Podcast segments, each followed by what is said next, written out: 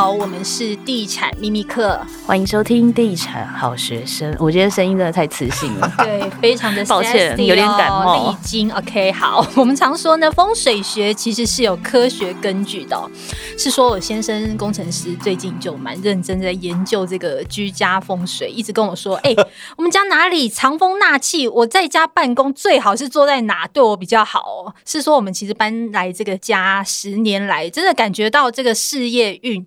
其实越来越顺哦。那尤其创业之后，我现在会蛮仔细的思考这件事情的。迎接新的一年到了，除旧布新的时刻。这一集同样邀请到重量级来宾，命理看相风水师简少年来聊一聊，要怎么改变居家环境，帮自己带来好的财运呢？Hello，Hello，大家好，我是简少年，很开心哦。好，我们先直接破题好了。是我们常认为，就是我们住在这边，可能就要住一辈子。但是以风水的角度来说，是不是好房子是没有办法，就是带来一辈子好运呢？应该这样讲，就是没有完美的人嘛，所以没有完美的房子。每个房子都有它好跟坏的地方。那人的运本来就有高高低低，所以你的房子也不可能让你永远一直走运，这是不太会发生的。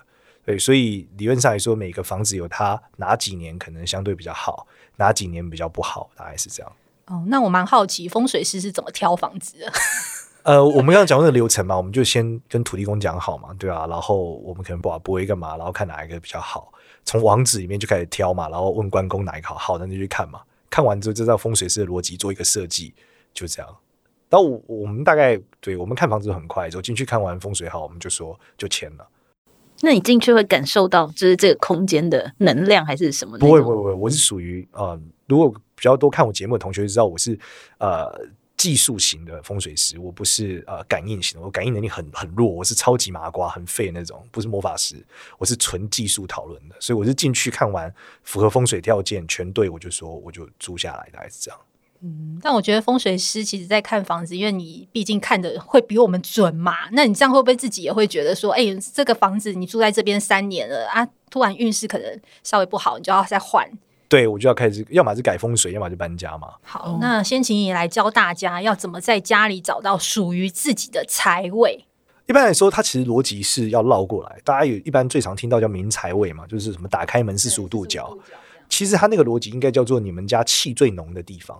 因为你如果以古代人窗比较小嘛，门比较大，所以我们打开门的时候，墙就会墙角就会凝聚比较多的空气嘛。逻辑是这样嘛，因为墙角会凝聚东西或尘啊灰尘好了，灰尘都会积在那嘛。那这个地方它的气比较浓，所以你把它变吉利了，它自然你家里面的气的百分比里面的吉利会高一点。所以是把这个地方变成旺财的，而不是说它是财位，我们要把它吹起来，不是逻辑要绕过来。所以你应该要做现代的房子，应该是你家落地窗进来以后，空气和灰尘到底都沉积在哪？那个角落才是你们家应该变好的财位。逻辑是这样，是你把财放在那，让它变财位，而不是说那个位置叫财位，不太是这样的逻辑。那我们到底要对财位做什么事情？你就放所有吉利的东西啊，就是你去拜拜求来的发财金啊，对不对？或是什么能能量水晶啊？其实你可以想象，就是这个地方气很浓，你把这个气变好。那所有能变好的东西不就那些？对，你喜欢在那边念经也可以了。然后，嗯，这个摆一些就是吉利的招财小物、开运的玉手，什么都可以，就摆在地方。有的人会摆聚宝盆，那就会不太一样，大概是这样。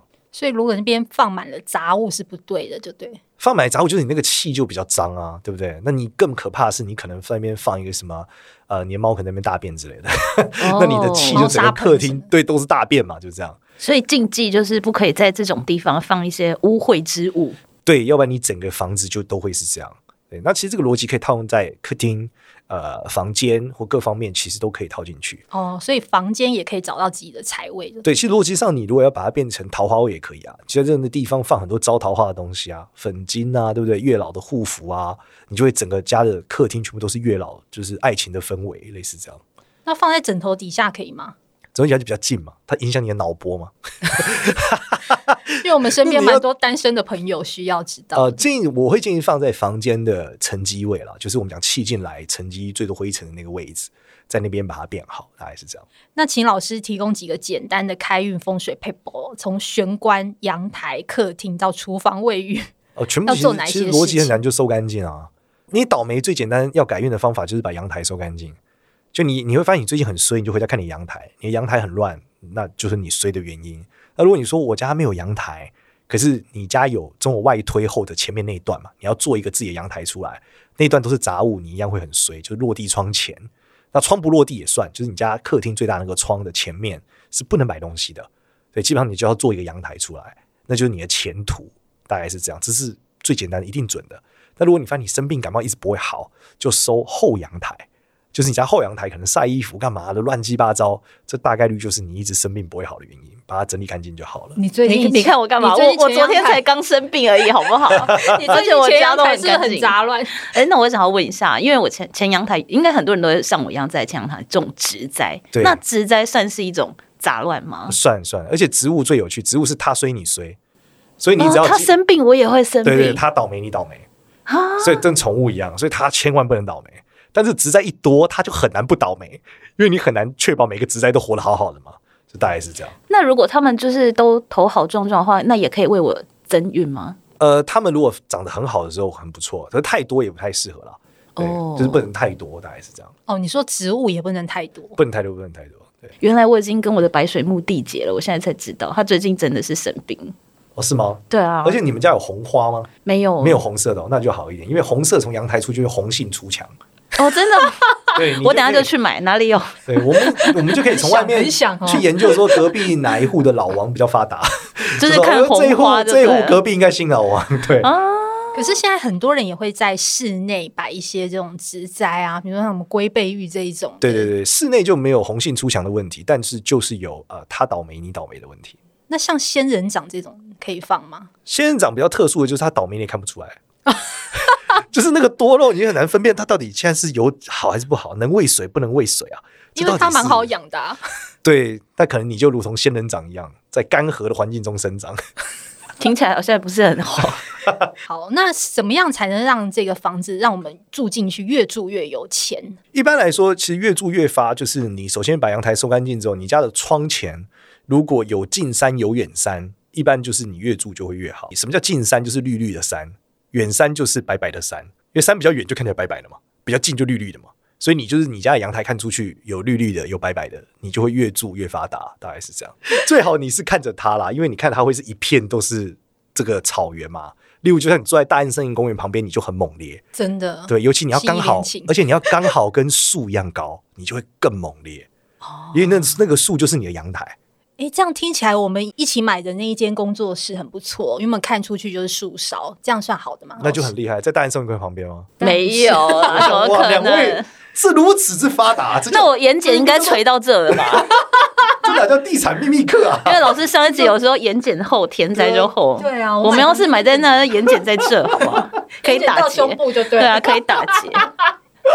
可是这样也不对啊，因为我们前面那个树是路树，我还要去关注路树的健康哎、欸。因为老师说，如果路树不健康，肯定会影响。没有，不归你种啊，所以还好啦。哦，那个就 OK，只是它平的时候，代表它茂密的时候，你会运气比较好。哦，太好了，不然你就会一直看到一个人去那边帮路树施肥。对，因为其实我们也常听过一些小平数，大部分因为现在平数小嘛，开门都一定会建窗或是建厨房，这种要怎么化解？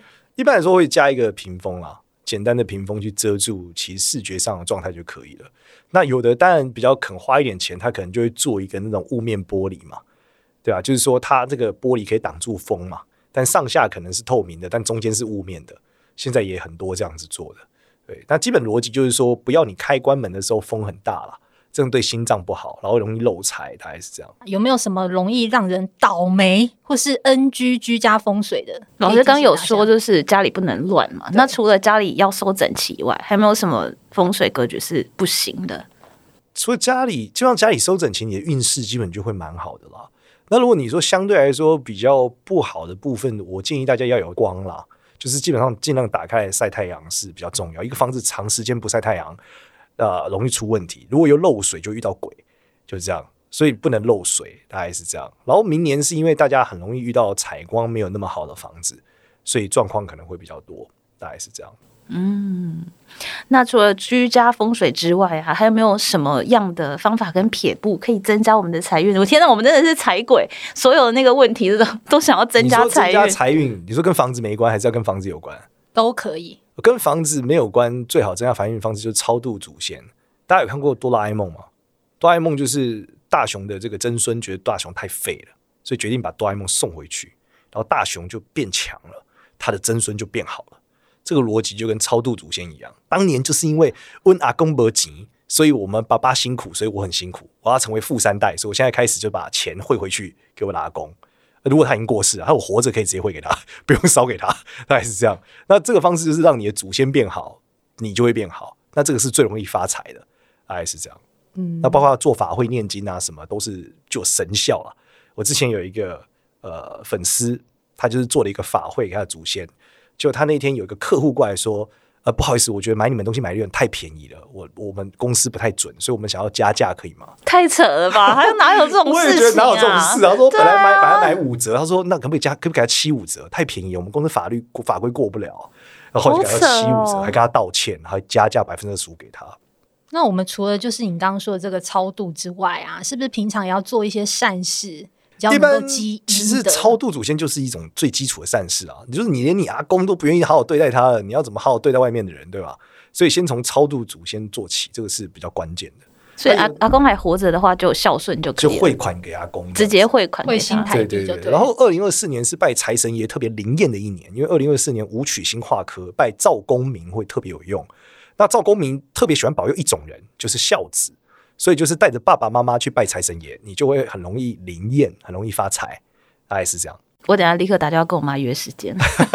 对对，去拜五路，一般就是五路财神庙就有赵公明的了。那相信台湾这个到处都是五路财神庙，对不对？财神爷还是很吉利的，大概是这样。嗯，因为之前那个我们的好朋友我也有跟我们说，就是你有建议他可以多捐官嘛？哎，对对对，这个是对自己也会。很好的，一般来说，这个叫无条件的善意嘛，就是你看你这个人一辈子你也不认识他，而捐了你也不知道什么好处，就你在他人生在最后面的时候得到了一间房子，哇，这肯定是很屌的啊，对不对？现在如果有人送你一栋房子，你对他感恩在德啊，觉得哇靠，这个人发疯了，我真的超爱他，对，那逻辑就是一样嘛，就是你做了一个超级不求回报的好事，那一定是会有正向的循环，不管从玄学角度或科学角度来讲都是。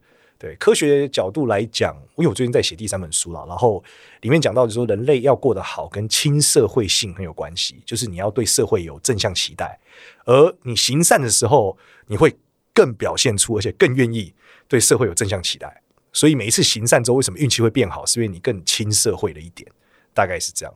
因为我先生其实他平常在钻研这些 领域嘛，他有跟我说，工程师 对啊，他对这个蛮有兴趣。礼仪工程师吗？殡葬业的，专门从事礼仪工程。她老公是那种会去禅修五天的那种工程师，哦、超猛。所以我觉得他跟你合得很。那你老公很适合去龙泉寺哎，因为他之前你刚刚说那个冤亲债主，他他也都有有在做功课，哦、对他有在做功课。对，我觉得你真的应该带你。你老公是学霸吗？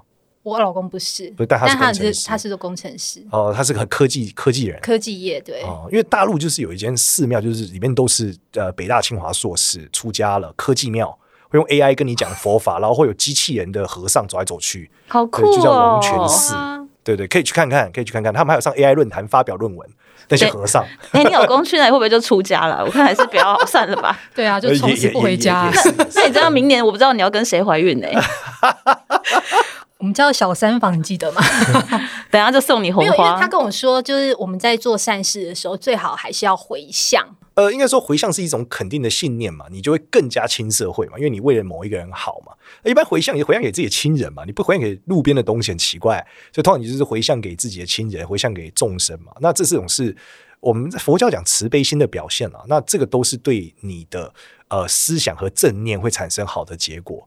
大概是这样，所以行善积德的本质是因为长时间往下来看，他会累积一种正向的习惯。那这样的人，他们特别容易，呃，在社会学逻辑里面特别容易有一种东西叫沉睡人脉，就是他帮助别人总是不求回报嘛。所以有些人被他帮了以后，他也没有想过，但某一天这些人可能忽然间回来帮他了，大概是这样。我觉得做善事是一件很棒的事情，对啊，对对，新人类的社会还是要透过不断的这个协助才能够前进嘛，嗯，对，大概是这样，以及就是这个善的循环，它会一直在这个世界上，我觉得是非常重要的。没错，那这跟大家讲说，你如果做不了善事，你一直都不想做，我可以告诉你有一个特别的原因，就是你很急迫，就是在他们国外研究的时候发现，人要善良的前提是这个人要有足够宽松的时间，所以如果你每个行程都是全满，你其实善良不起来。因为你很着急去执行下一个事件，你没有办法去帮助你周遭任何一个你认为顺手可以帮忙的人。那这个实验比较有名的是一个神学院的实验，就是神学院里面很多学生，这些学生们都很善良，他们就告诉他们就做两个设计，一个是告诉这个学生说你只剩下五分钟就要开始面试了，一个跟他讲还有三十分钟，然后路边忽然倒下了一个人，他们发现只有五分钟的他帮助的比率就比较低，有三十分钟的人基本都去帮助那个路边倒下的人。所以，其实善不善良，除了你的本性之外，很大概率是你生活急不急迫。那你应该要让自己处于宽松的状态，你会更有机会去行善，你的运气就会变好。好，这一集也非常谢谢简大师来上我们的节目，跟我们分享这么多的实用的资讯哦。那也祝福大家二零二四新的一年都可以顺顺利利。好，谢谢大师，谢谢，拜拜，拜拜，拜拜。